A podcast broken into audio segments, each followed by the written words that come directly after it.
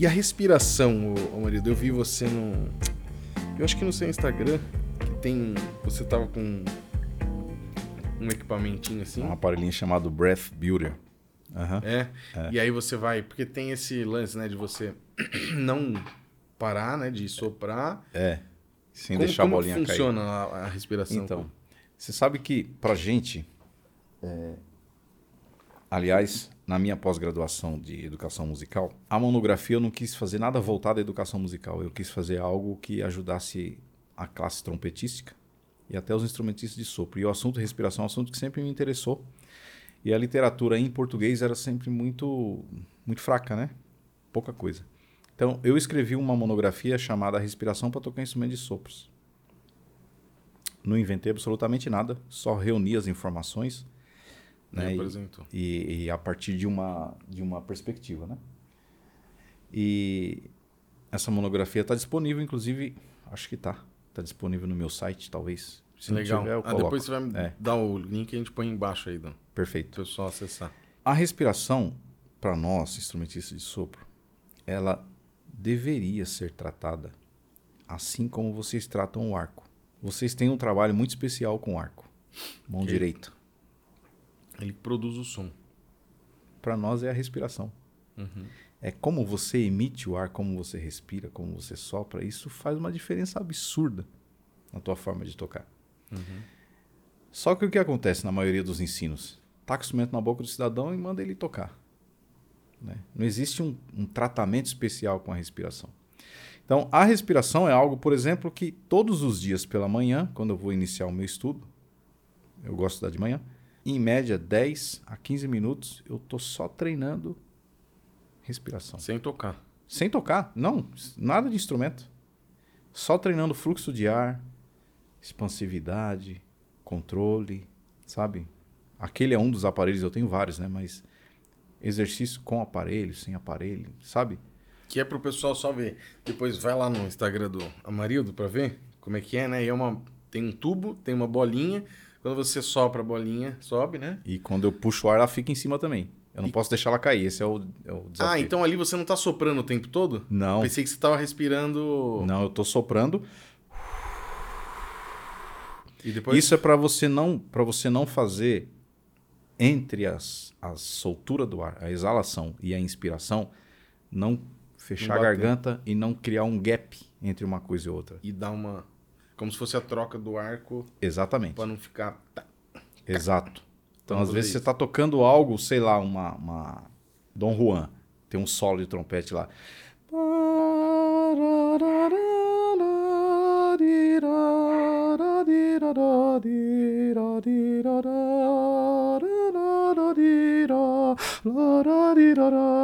Então, para quem está ouvindo, essa respiração ela tem que quase que passar desapercebido. Desapercebido para continuar. É.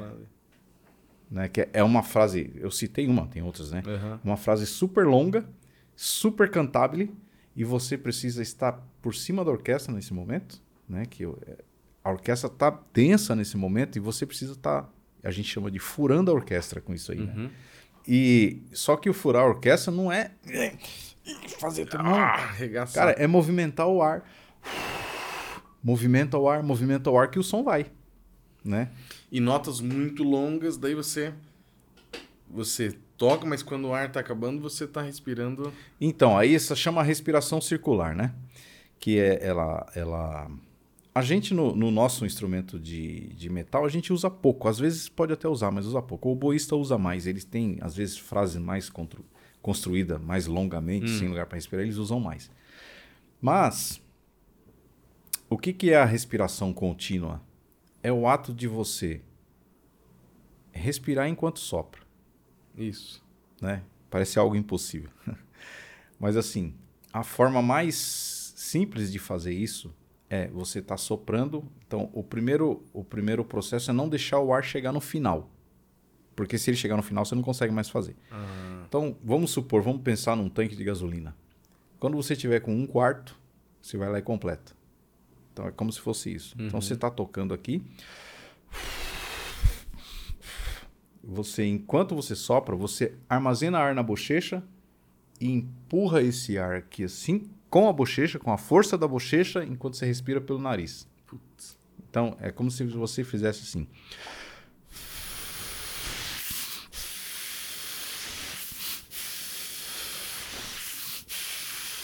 Cara, esse equipamento é isso que você tá fazendo? Não, nesse Esse equipamento é. não. Ah, eu tive Não. a impressão que era isso. É, parece, né? Mas não é. Esse não. Esse é só trazer fluxo de ar Ah, mesmo, tá. que é.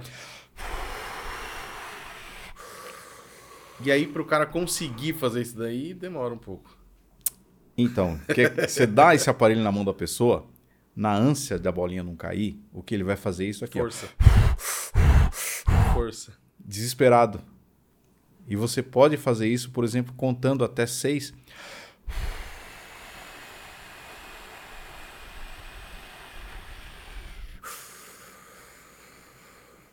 Então você aprende a controlar, a dosar o ar, né? Entendi. Porque também o ar, quando você solta ele assim, isso significa que você passou o arco assim. Entendi. Entendeu? É muito relacionado com. É a com- corda solta. É, muito relacionado. Só- É, Sentiu a velocidade, o Isso. peso. exatamente. Exatamente. Entendi. Que legal. Ô Marido, e a gente tava falando sobre se posicionar, o músico precisa se posicionar, aprender a se posicionar, né? Empreender também, Legal. né? Uhum. Qual que é os seus pensamentos sobre isso? Uma dica pro pessoal que você pode dar, que você vê aí que às vezes o pessoal não tá é, sabendo se posicionar ou pensando só num para um lugar. O que, que você pode dizer pro pessoal nesse sentido aí? Legal. Ó, assim, eu posso dizer muito baseado no que eu vejo, baseado em minha experiência, não que não me lembro de ter visto nenhum estudo sobre isso, né? Hoje as pessoas têm estudado bastante, têm, têm buscado muito aparato científico para comprovar as coisas. Eu posso dizer um pouco do que eu vejo e do que eu, eu procuro fazer. Sobre o posicionamento. É, sei lá, vamos falar em relação a trabalhos, né? Ao seu valor. Seu valor financeiro mesmo, né? O que o músico precisa entender que isso é um trabalho. Não é só por amor que a gente toca. Afinal de contas, as nossas contas não chegam com amor em casa. Chega um número que você tem que Faça chuva ou faça sol. você tem que cumprir com aquele número. Né? E o que acontece, por exemplo, existe uma fase da, da nossa vida, enquanto a gente é ainda está ali conquistando o nosso espaço No no, início, meio geralmente. profissional, é. Isso se dá mais no início. né? Então ali você está no nível intermediário para avançado, você está conseguindo colocar o pescoço para fora da água, você está conseguindo tocar alguma coisa assim, é, sabe? Você está num nível um pouco acima, as pessoas começam a te chamar para fazer trabalhos, que é normal. Afinal de contas, a gente está se preparando para isso. E naquele momento, nem sempre o cachê que é oferecido é o cachê justo. Mas, naquele momento, você está na fase, na fase de aprendizado e, de certa forma, você também precisa disso. Né? Então, o que, que acontece? Pense, acho que seria bacana pensar nisso como se fosse aquele momento do estagiário. Por exemplo, meu filho está fazendo farmácia, agora está estudando farmácia. Uhum. Ele está estagiando numa, numa farmácia, que no começo eu fiquei meio bravo, né? Mas ele está ganhando 50 reais por semana. Por dois meses só, ok. Mas ele está trabalhando de graça. Só que ele tá ganhando muita experiência. É. Então, neste momento da, da, da nossa vida de formação, ok. Sim. Você tocar por um cachê abaixo do- da média. Mas chega uma fase que você vai estudando e essa fase de estagiário ela já ficou para trás. Hoje você é um músico conceituado no meio. Então vamos colocar um número aqui só para arredondar. Vamos supor que você saia para fazer um cachê, sei lá, tocar um casamento, que é o- um mercado muito muito bom que a gente tem. Vamos supor que hoje você é um músico estagiário, você vai tocar um casamento por 100 reais. Ok. Cara, é uma graninha, é pouco, mas é uma graninha que vai te ajudar. Uhum. Pouquinho vai te ajudar, pouco, mas vai te ajudar. Mas você também não entrega assim aquele produto lá, né? Tão assim superior. Uhum. Você está aprendendo. OK. Não que o casamento seja um lugar de aprender, mas Aham. ele dá espaço para isso, para você, entre aspas, estagiar. Só que você estudou, se formou, ou mesmo que você não tenha se formado, mas você foi estudando, foi adquirindo mais habilidade, foi conquistando outros espaços, começou a ser chamado para tocar em orquestras profissionais, sabe? Você já ganhou um outro, uma outra visibilidade no mercado de trabalho. Meu amigo, fala sério que você vai fazer um casamento por 100 reais hoje. Essa fase dos 100 reais já foi. Então, eu acho que o músico precisa aprender a se posicionar, se valorizar. Você é um músico X que você toca numa orquestra que tem um valor. Vamos citar as orquestras que a gente tem em São Paulo: é, OSESP, Teatro Municipal, OSUSP, Teatro São Pedro. Você é um músico que chegou nessa numa orquestra dessa. É sério que você vai fazer um casamento por 100 reais? É um direito seu. É um direito seu. Mas é sério que você precisa fazer um casamento por 100 reais? Ou Então- às vezes o cara já tá chegando nesse nível, ele tá próximo já, isso às vezes não teve a oportunidade de fazer o teste, de passar, Isso. mas ele se, fica se posicionando como o cara que tá. Esse ponto E também. ninguém vai enxergar ele como um cara de fazer cachê na USESP, de Exato. fazer cachê na USP. Exatamente. Exa Porque esse- ele não se posiciona, ele não tá fazendo as pessoas enxergarem ele Exato. daquele jeito. Eu falei de orquestra, sim, mas claro, tem esse cara também. Que, aliás, na Inglaterra existe esse mercado muito forte, que o cara não toca em orquestra nenhuma, ele vive de freelance. Isso eu, eu falo porque eu conversei com um inglês sobre isso, um trompetista. Ele falou: não, eu saí de orquestra, não toco em orquestra nenhuma, eu prefiro viver de freelance. Lá. Entendeu? É um mercado, só que é o freelance. O cara vai fazer um cachê numa orquestra, por exemplo, um, um- um- vai fazer um cachê, vamos supor que fosse aqui em São Paulo, um cachê na USESP. É muito bem pago o cachê da USESP. Muito bem pago. Por aquela semana de trabalho. Por aquela semana de trabalho. É justo pelo nível que você chegou. Uhum. Entende? Então, assim, eu fico com a impressão que o músico não aprendeu ainda que de fato isso é um negócio, é uma profissão. Você falou tudo. Entendeu? Não é só amor. É claro que eu amo o que eu faço. É. Eu sou apaixonado por orquestra sinfônica. Sou. Eu vivo, eu sempre falo, eu vivo o meu sonho hoje. Eu vivo o meu sonho. Graças a Deus. Vivo o meu sonho. É um privilégio, é um baita privilégio, o, o, Ricardo. Do meu ponto de vista. Sim.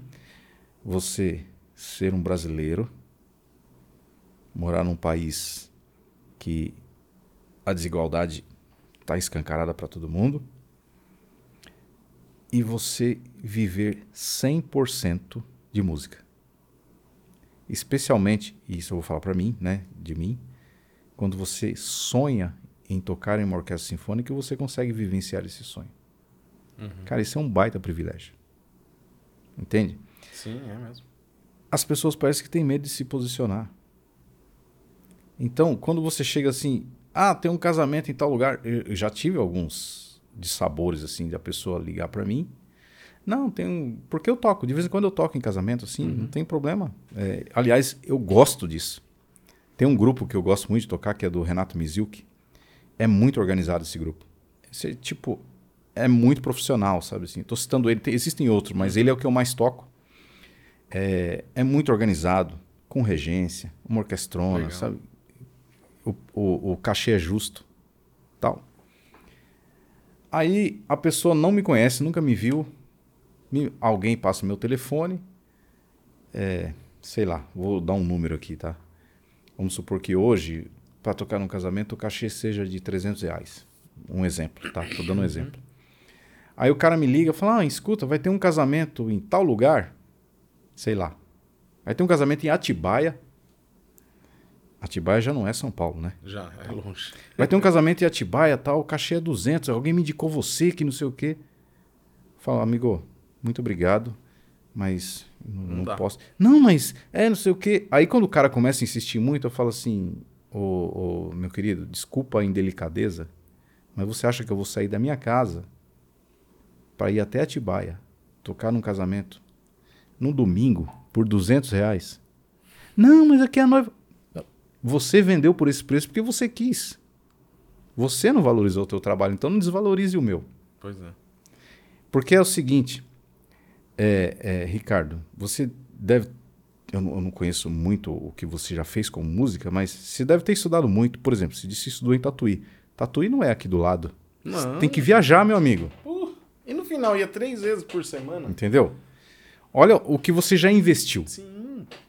Então, eu, eu, eu como a gente estava conversando antes de, de entrar aqui no podcast, eu convivo, eu tenho muitos amigos é, que são do mundo corporativo, né? Alguns diretores de banco, outros presidentes de empresa, outros juiz, é, empresários tal. E a gente conversa muito, eu fico aprendendo muito com eles.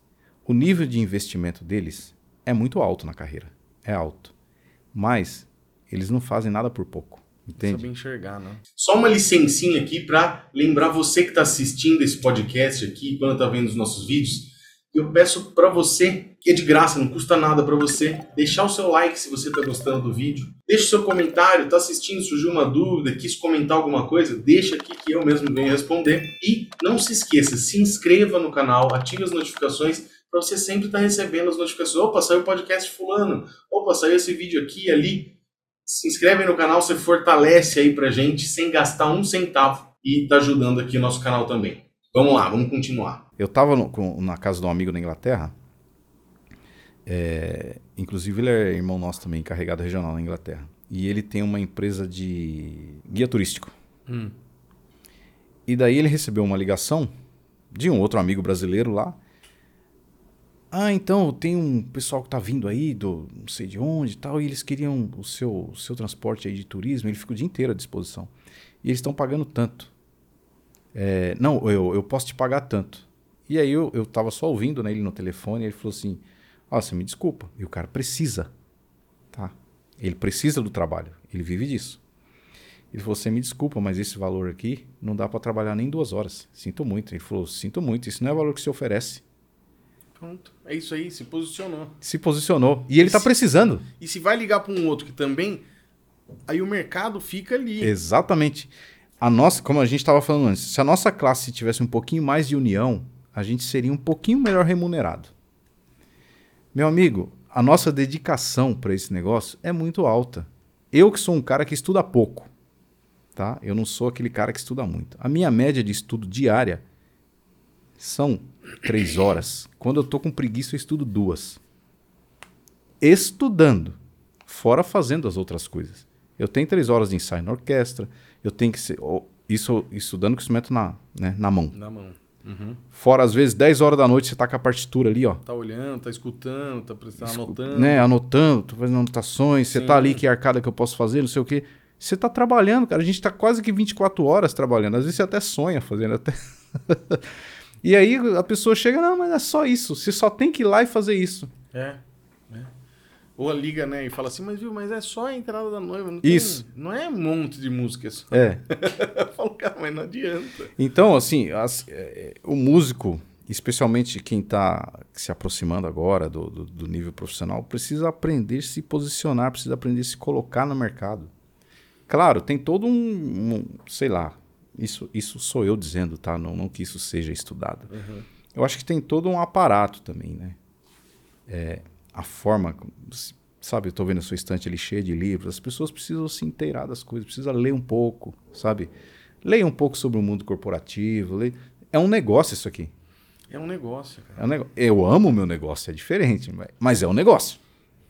E, e também é, se aproximar das pessoas e ouvir as pessoas mais experientes, né? Uma vez, para concluir isso, uma pessoa, um- aqui um restaurante muito chique aqui de Indaiatuba, me ligou e falou assim, ó, a gente vai fazer um... Isso faz uns 6, 7 anos. Nós vamos fazer um jantar, não lembro se era dia dos pais, dia dos namorados, e a gente queria um violino aqui tocando e tal, papapá.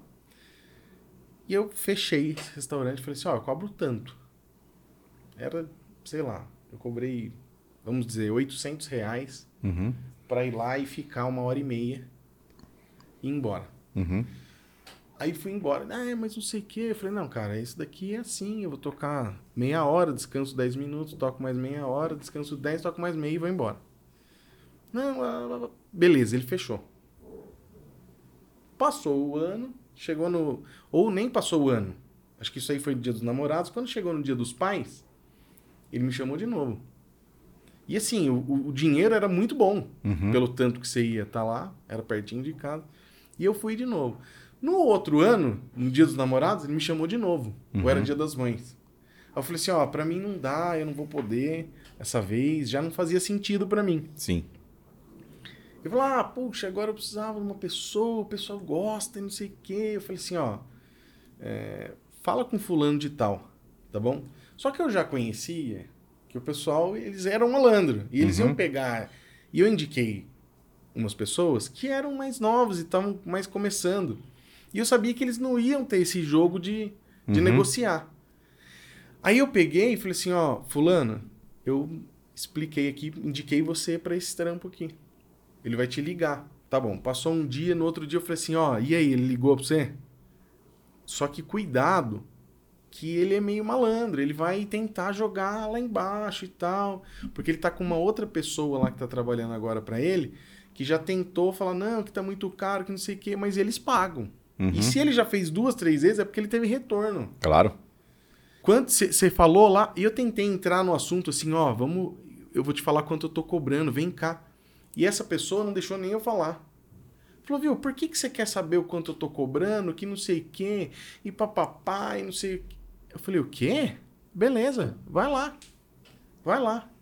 Aí depois uma outra pessoa veio e falou, viu, aconteceu isso, isso. Eu falei, cara, eu tava tentando falar pra ela, ó, eu cobrei isso daqui, ele vai tentar jogar menos, não faça por menos. Porque ele já me pagou duas vezes isso. Claro. E a pessoa rasgou, e eu fiquei sabendo que foi por metade do preço. Aí, ó. Você tá vendo?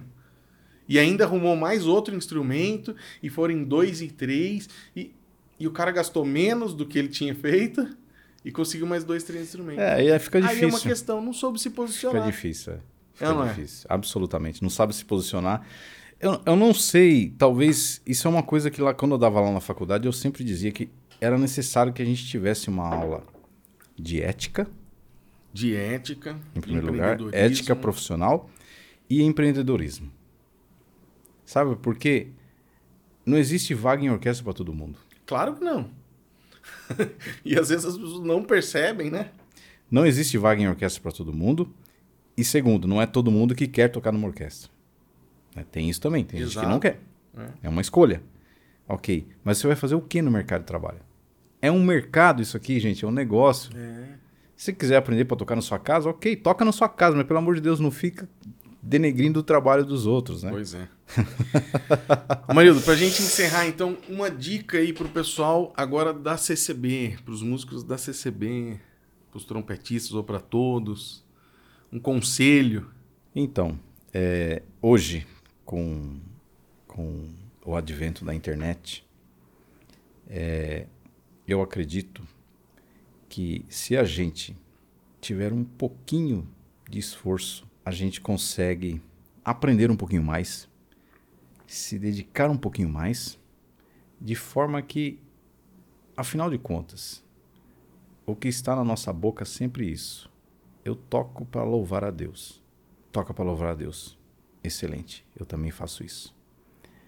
Agora, a gente tem que descobrir que Deus que a gente está louvando.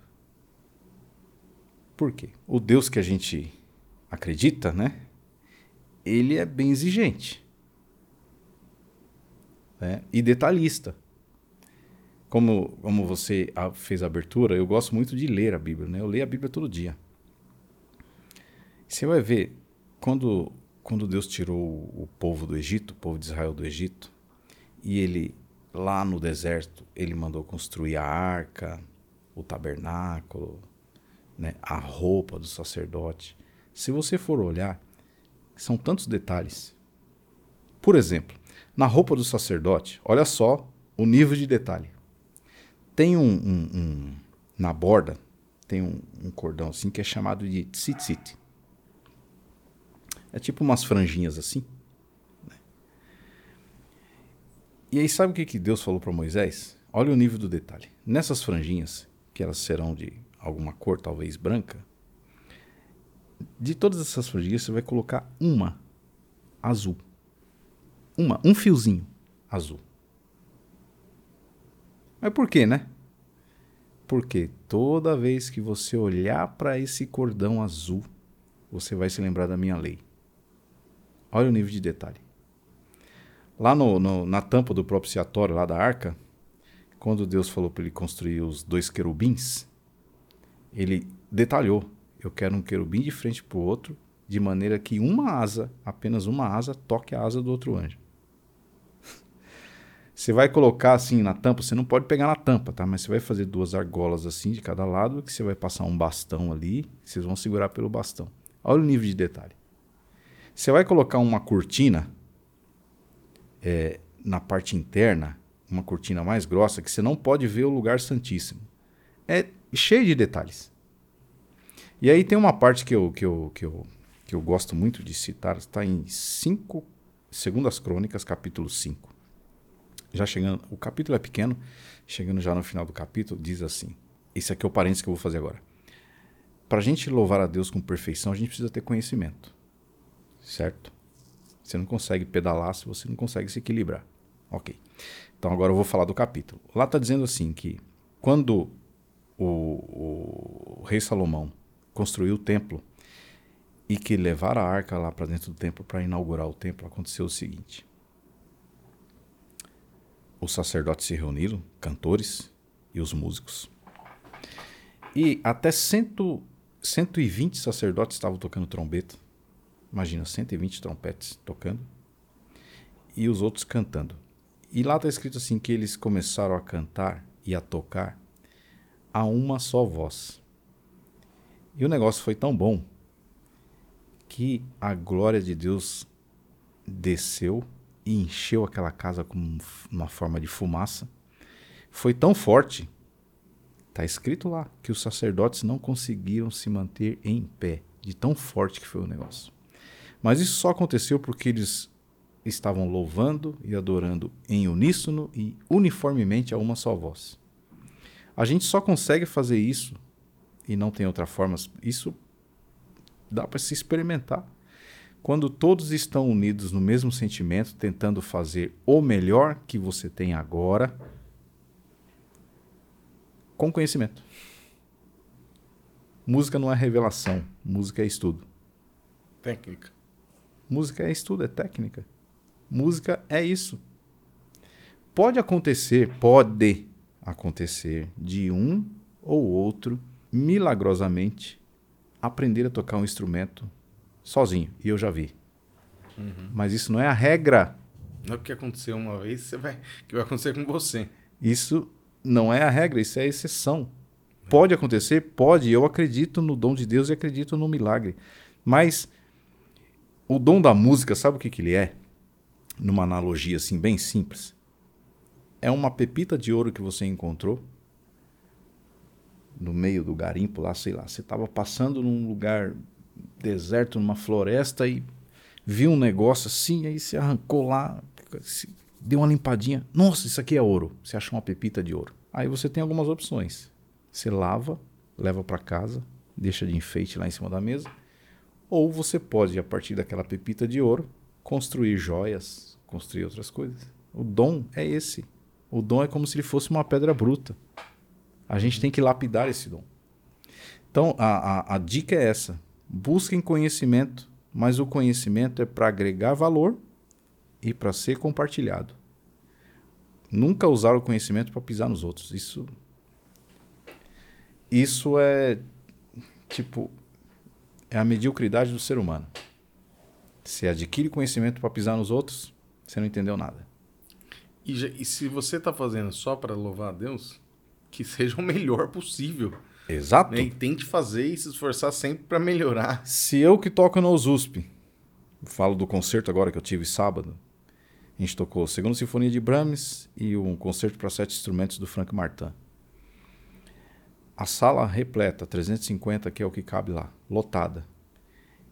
Eu trabalhei o melhor que eu consegui para entregar aquele produto, aquela música para aquele público que estava me assistindo, que são todos seres humanos como eu.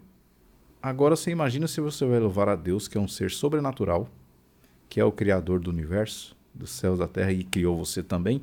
Por que que para ele é você vai falar forma? assim, não, mas eu não vou estudar porque é, é só para Deus, Deus, mesmo, é na minha simplicidade, é. não. E quem disse que conhecimento e simplicidade não podem andar juntos? Exato. Uma coisa que eu queria falar rapidinho também, desculpa, é só que você que está assistindo aqui esse podcast, você pode se tornar membro do nosso canal a partir de R$ 6,99, que é o primeiro nível de assinatura, e você tem acesso já a centenas de vídeos exclusivos para quem é assinante do canal. Então, por um valor muito pequenininho, você tem acesso a muitos vídeos exclusivos como os hinos gravados em soprano e contralto, com introdução, um vídeo só do soprano, um vídeo só do contralto. Tem também nível de assinatura que você tem o curso de MSA, do método da CCB. Procura aí qualquer vídeo do nosso canal, Dicas para Violinistas, no computador, embaixo, aí tem um botãozinho, Seja Membro. Clica nele e você vai saber mais. Quem disse que simplicidade significa falta de conhecimento? É. Né? Aí que está o ponto. Perfeito. As pessoas confundem as coisas. Ser então. simples é uma coisa. Ou às vezes confunde, ou às vezes usa de desculpa, né? É. para poder não ter que fazer nada. exatamente, é? exatamente. Né? Maravilha. Marido, mais alguma coisa que você queria contar, falar? Ah, não sei. Se você quiser falar sobre a, a, vida profissional, que acho que eu falei pouco sobre isso. Legal. Não sei pode... se você quiser. Claro, cara, legal. Fala você, já solou aí, né? Você, tá, você tem feito sempre aí cachê na USESP, nas orquestras grandes aí, né? É, eu, eu, eu projetei para minha vida lá atrás. Isso foi uma questão de... Depois que eu descobri que isso era programação neurolinguística, depois que eu fui estudar. Legal. Né? Lá atrás eu enxergava a vida do, desse trompetista que eu falei para você, o Phil Smith, da primeira trompeta uhum. da Filarmônica de Nova York. Eu enxerguei sempre a vida dele como um modelo para mim, modelo de carreira. Por quê? Ele era um cara, uma pessoa que. Primeiro trompete de uma orquestra, uma das principais orquestras dos Estados Unidos. Claro, guardada a proporção, eu não estou na principal orquestra do país, mas ok. Ele dava aula, gravava CDs, solava, fazia música de câmara. Eu achava isso o máximo. E eu projetei isso para mim, sabe? Você foi modelando e. Falei, é isso que eu quero. Eu quero ser primeiro trompete numa orquestra, solar, dar aula, tocar num grupo de música de câmara e gravar CD. Então, a minha carreira tem encaminhado para isso. Eu tenho bastante oportunidade como solista. Assim, eu, eu entendo que existem solistas de A a Z em nível técnico. E o que, que eu fiquei refletindo? Eu entendo que, como trompetista, tecnicamente, eu não estou no time A. Absolutamente. Você vai trazer o Antonsen, é, Maurice André, Winton Marsalis, Pátia Flores, Reinhold Friedrich. Esses caras são A. Eu sei isso. Pô, os caras são A. É assim como você vê o Wengerov, você vê quem mais fala outro violinista? Yasha Heifetz, que já foi. É, Hilary Han, Sarah Hilary Han. Isso é time A. Ok. Existe um mercado para eles. Aí você desce um pouquinho, tem o solista B, que é alto também.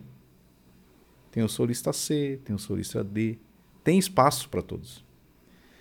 Não dá para ficar assim, ah, mas eu não toco igual fulano de tal, não posso tentar solar. Acha o seu espaço e faz o seu melhor. Esse é o ponto.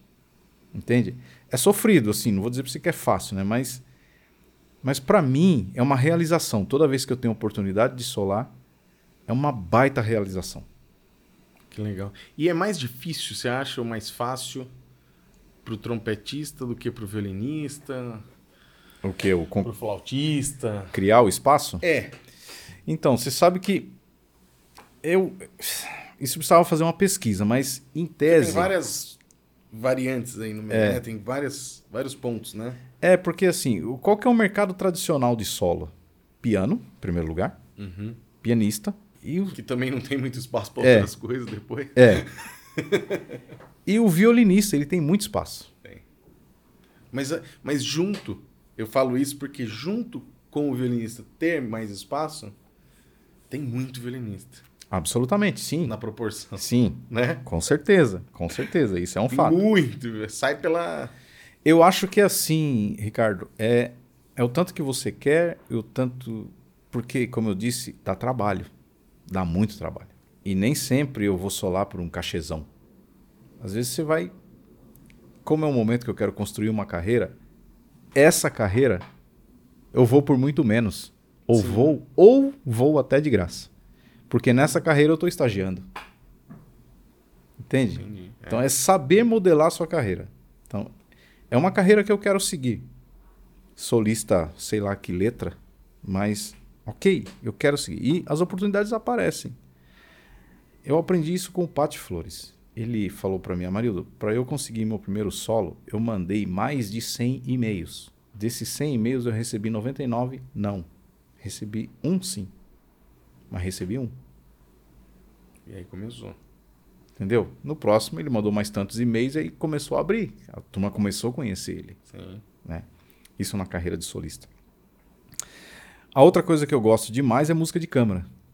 Mas hoje tem no Brasil ah, instrumentista de, de metal que é solista só. Cara, não, acho que morando no Brasil não, mas a gente tem, tem um colega, eu conheço ele, não muito, conheço ele pouco, que é o Fábio Brum, trompetista. Esse cara tá fazendo carreira solo na Europa, né? Mas brasileiro, inclusive ele vai estar aqui essa semana que vem agora, em Campinas. Ele vai dar uma masterclass aí. Esse cara é fenomenal. É um trompetista fenomenal, assim. Conseguiu ser, ser apadrinhado pelo Pati Flores, que já é um solista reconhecido. Que de Flores é americano? É venezuelano. Ah, venezuelano. É. E tá construindo uma carreira assim fantástica, já gravou três ou quatro CDs, assim, espetacular. E hoje ele toca, inclusive, no, no, no- no quinteto de metais famosíssimo, Canadian Brass. Ele foi chamado para tocar lá um brasileiro tocando no Canadian Brass. Então, assim, tem alguém assim, sabe, de metal. Acho que que eu me lembro agora é só ele que tá assim, de, de- vivendo só Com sons. só com solo, né? Porque é bem difícil, né?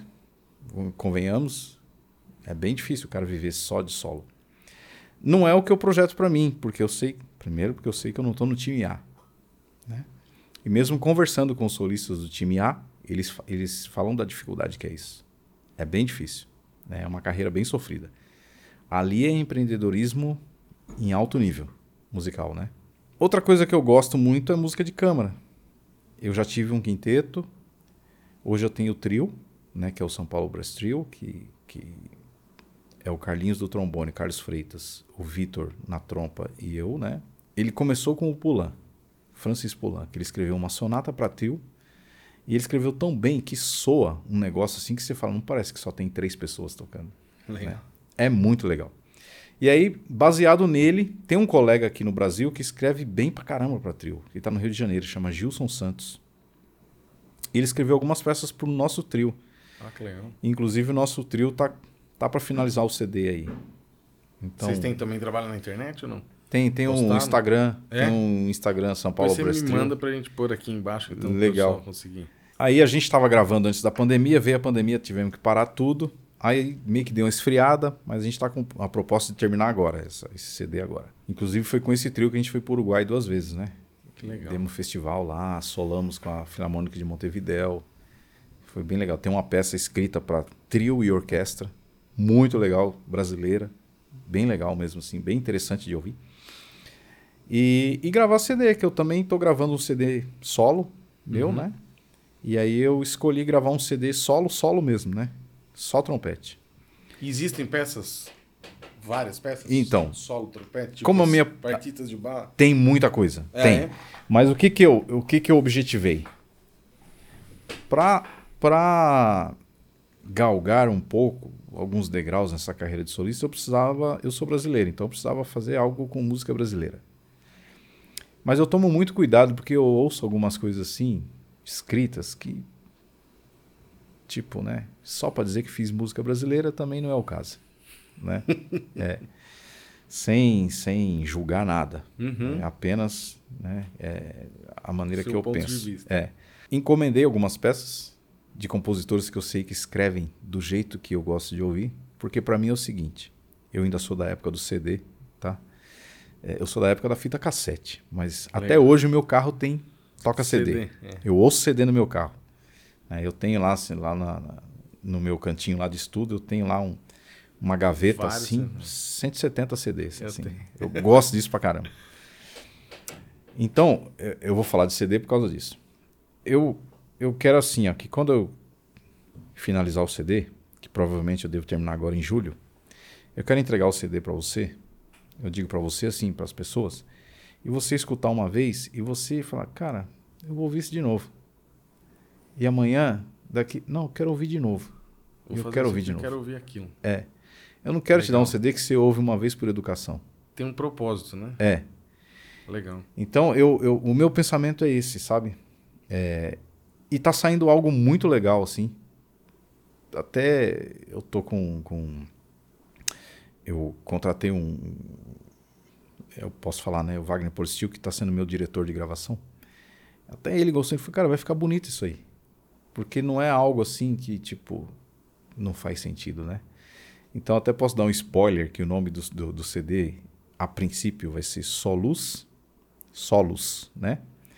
É, música brasileira para trompete solo. A ideia é essa. E só música solo mesmo, assim. Bem.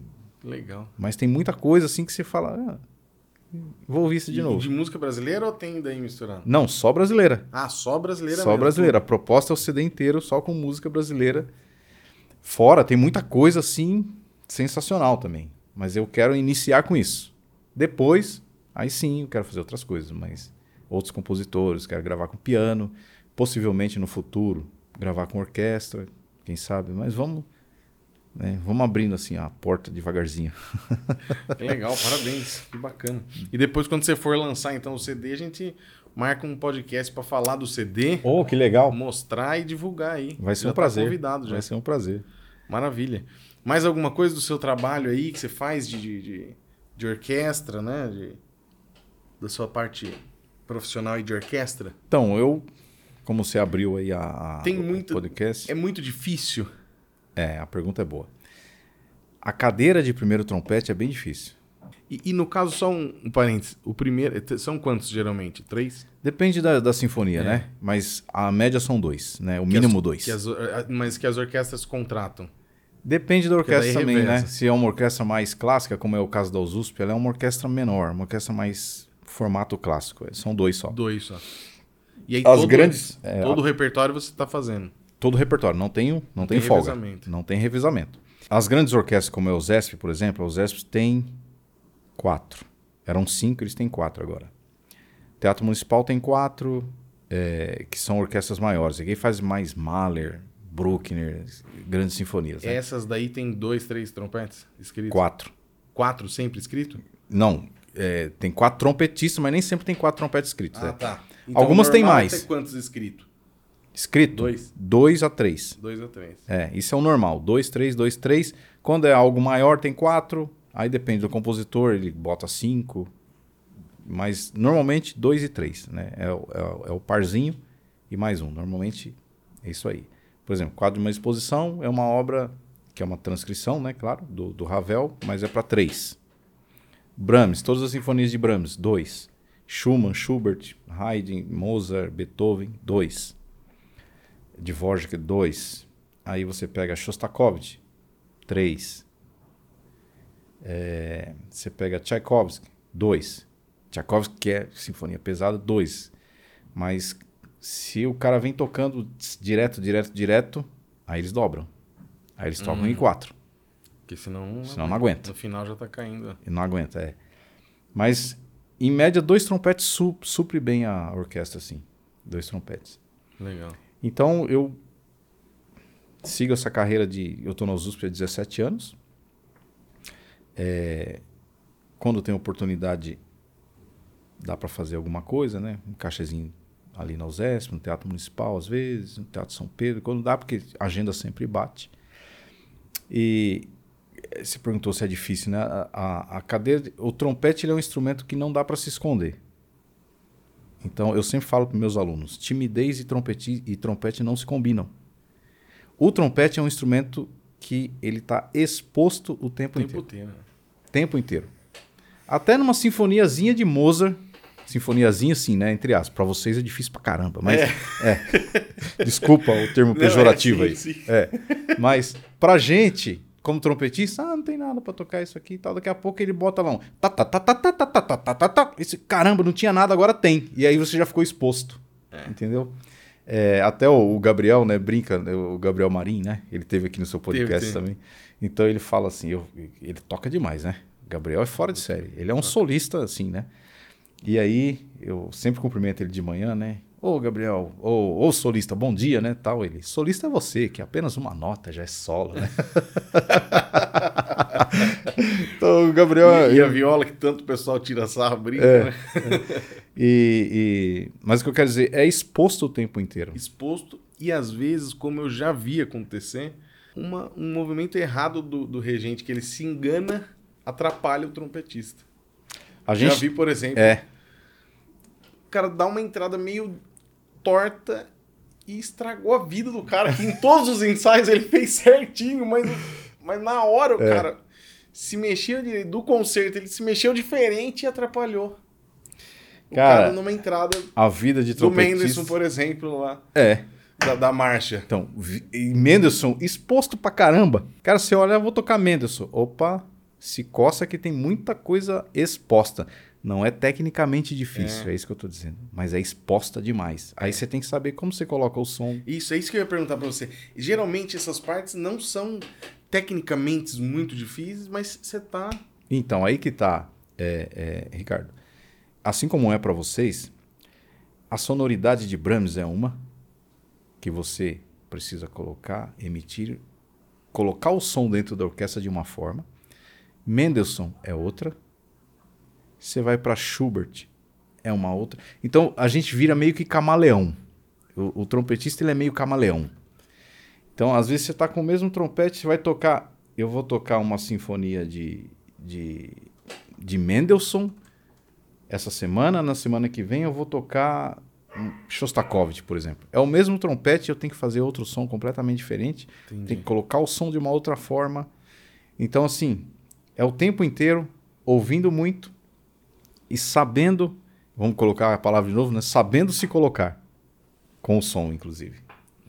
E é difícil porque na orquestra, né, você tem que estar escutando.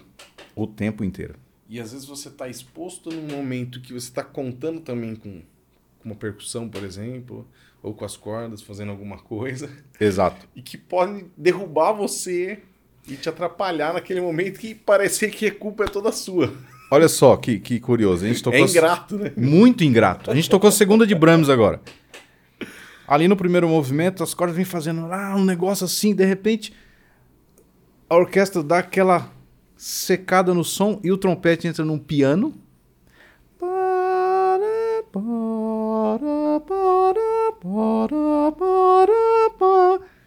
É tecnicamente difícil? Não. Cara, mas é de uma exposição. É de uma exposição. É só você. Pum. Porque todo mundo parou e aí vem você lá assim com esse som do nada. Sabe? Quando tocar forte, como eu disse, tocar forte é moleza. Quando aparece forte, uh, só alegria. A gente vai lá e a gente brinca, né? Senta a madeira, né? Mas quando vem os pianíssimos, nesses momentos delicadíssimos, por exemplo, essa parte do Brahms é uma parte um pouco indo pro agudo já, né? Ela é super delicada, né? E aí o que acontece? O que, que a gente usa como facilitador? Ferramenta. Aí você sai do trompete tradicional e pega um trompete a rotor. O que, que é a diferença? Como que é? Ele é, um, ele é aquele som que, para Brahms, para Brahms, Bruckner, Beethoven até dá para fazer com outro. Beethoven também, Schubert, Schumann. Ele é um som que ele fura menos, né? Ele Mais redondo. são tudo mais- termos assim meio abstratos, né? Aham. Ele, ele ele espeta menos o som lá na frente e ele arredonda mais, ele ele chega lá na frente mais arredondado. Então Entendi. tem essas, essas mudanças de ferramenta que a gente precisa fazer que o trompe, claro, isso é do métier do trompetista de orquestra, ele vai saber isso, né? E agora você falou, por exemplo, Tchaikovsky, que acho que é, às vezes é muito longo e aí precisa de outro pra. Então, depende da sinfonia que você vai tocar, de Tchaikovsky, por exemplo, a- eu já vi muitas vezes, a quarta e a quinta. A quinta, aquele final, né? Aquele negócio lá, depois que você vem tocando. Tá, tá, tá, que ele escreve quatro Fs com tutta força. É isso que está escrito na nossa partitura. Ele queria um negócio assim, mas. Ah! E aí, cê, sei lá, se na semana passada eu toquei Shostakovich, para dar um exemplo. Essa semana tinha Tchaikovsky. Cara, você está ferrado. Porque a musculatura não deu tempo de descansar cansado. ainda. Né? Porque é isso que as pessoas. Ah, você só toca, né? Cara, eu faço fisioterapia, né? Do, Aham. um problema bucomaxilofacial. E aí eu sempre brinco com a minha fisioterapeuta que nós somos atletas de pequenos músculos. E ela vai me nomeando os músculos que a gente tem aqui, cara. Cada músculo você tem noção. né? Orbicular, pterigóide, é, zigomático, é, cara, cada tudo isso é um músculo que está trabalhando ali. E aí você vem amassando isso, ensaiando e tocando, ensaiando e performando. Cara, chega uma hora que tipo é igual musculação. Não dá para você treinar supino mais. todo dia. Hoje você treina supino, amanhã você treina costa. né? Vai E ter assim. noção. E aí, nesses momentos, ou dependendo do volume da orquestra, que você vai ter que fazer muita força, aí você traz reforço, você dobra as vozes, você vai tocar fortíssimo, mas não tão fortíssimo, e aí soma com o outro ali, e aí o som chega como o Tchaikovsky queria. Entendi. Então eu tenho uma. Eu falo, eu comentei assim, brincando com, com os amigos. Falei assim, rapaz, se eu fosse encarregado. quando tá o cara tocando muito forte, eu falo assim, não, vamos. Agora vem cá, vamos toca forte mesmo. Uns quatro hinos, mas faz o cara tocar muito. Porque eu acho que depois ele não vai aguentar. Então seria essa teoria mesmo. né? Olha, eu acho que funcionaria. Toca mais forte, mas não, não, tá pouco. Toca mais agora. você Vamos tocar tira- uns quatro. Pronto, agora cansou. Você tira agora todo vamos- mundo de dentro da igreja, vai lá, toca. To- Não, não, filho. Não, isso não é forte. né? Vai lá, arrebenta mesmo, vai. Vai até. Ele não aguenta três. E história engraçada, ô, tem alguma não? Rapaz, história engraçada é o que mais tem. né? Agora difícil. Nunca é- apareceu ninguém com surdina no trompete na igreja ou não? Não, lá na minha região não. Nunca ouviu? Não. Já ouvi sim. Porque o pessoal gosta de inventar, né? É. O pessoal gosta de inventar pôr surdina no violino pra tocar na igreja. Mas assim, do, do- do trompete, já vi, por exemplo. Até o, o- o- o- eu estava dando uma dessas eh, reuniões técnicas lá no Cláudio Moraes, que aliás, essa história de reunião técnica na congregação, basicamente ele foi um precursor disso aí.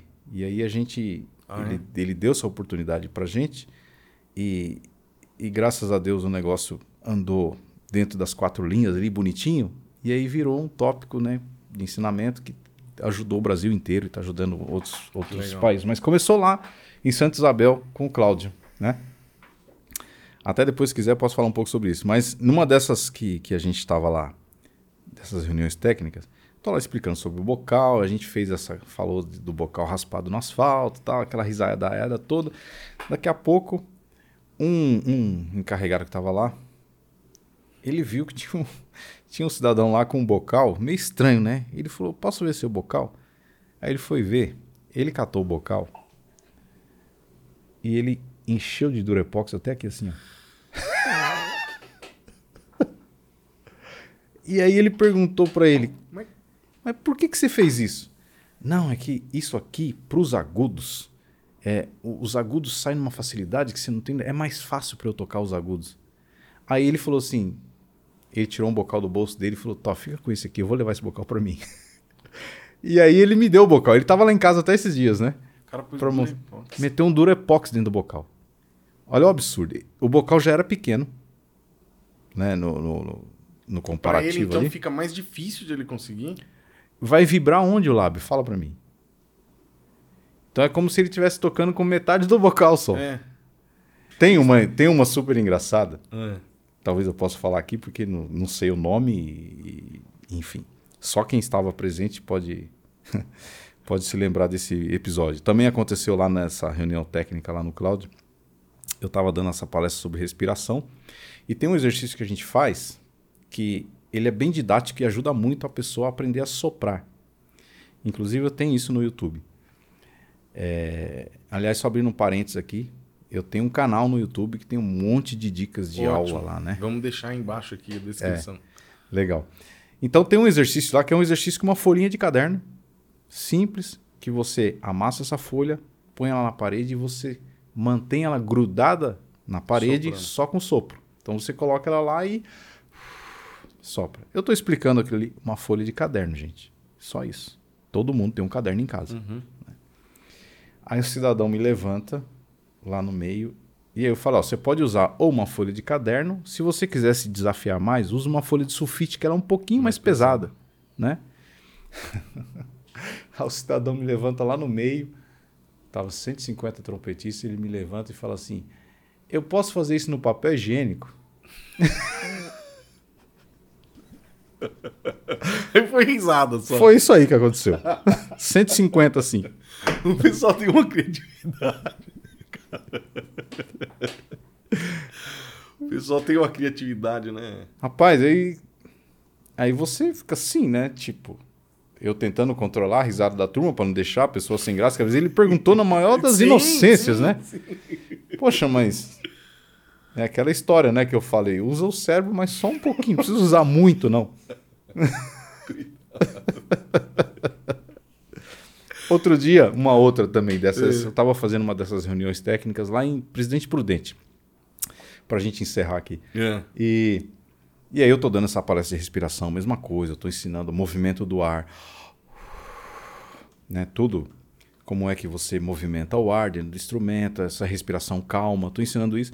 Aí me levanta o cidadão lá no meio, que eu não sei qual foi a intenção dele, mas ele pega e fala assim: Irmão Marildo, é, aquela respiração cachorrinho, ela também funciona?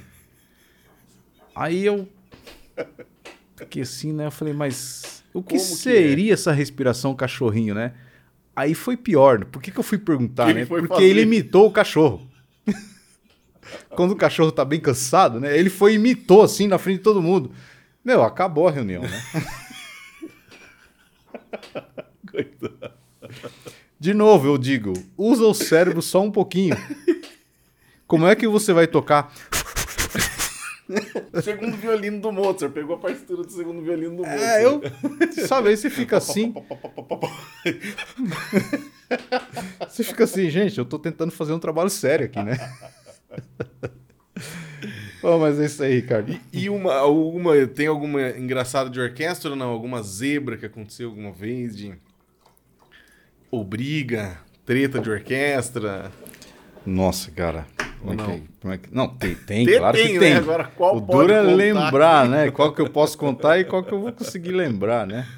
É que Tá, essas joia. outras me marcam tanto assim, É. né? Mas vamos... A hora que você for é, tiver terminando o seu trabalho do CD, tô convidado aí pra gente vir falar sobre. E talvez também, eu acho que... ah, hoje ainda não tem um, um espaço aqui, uma estrutura pra gente fazer com três pessoas, mas tô querendo isso. Ah, que E legal. talvez a gente chamar o Cláudio, Aham. você e a gente abordar alguns. Fazer um podcast, mas com pontos específicos. Abordando esses assuntos. Porque é um material que fica Uhum. E as pessoas vão compartilhando. Sim, Então é absolutamente. importante a gente fazer um negócio de qualidade, Exato. dando, trazendo conhecimento, para que eles compartilhem essas coisas e vai Perfeito. disseminando isso. Né? Perfeito, Então perfeito. já estão convidados aí, vamos pensar em alguma coisa desse tipo aí. Vamos, vai ser um prazer. Tá joia? Foi muito bacana o papo aqui. Ô Marildo, obrigado. Prazer é meu e obrigado mais uma vez pela sua disponibilidade aí. Eu que agradeço por ter se lembrado de mim. Foi um prazer estar aqui, um papo gostoso, divertido. Foi um prazer, foi um prazer pra mim também. Obrigadão.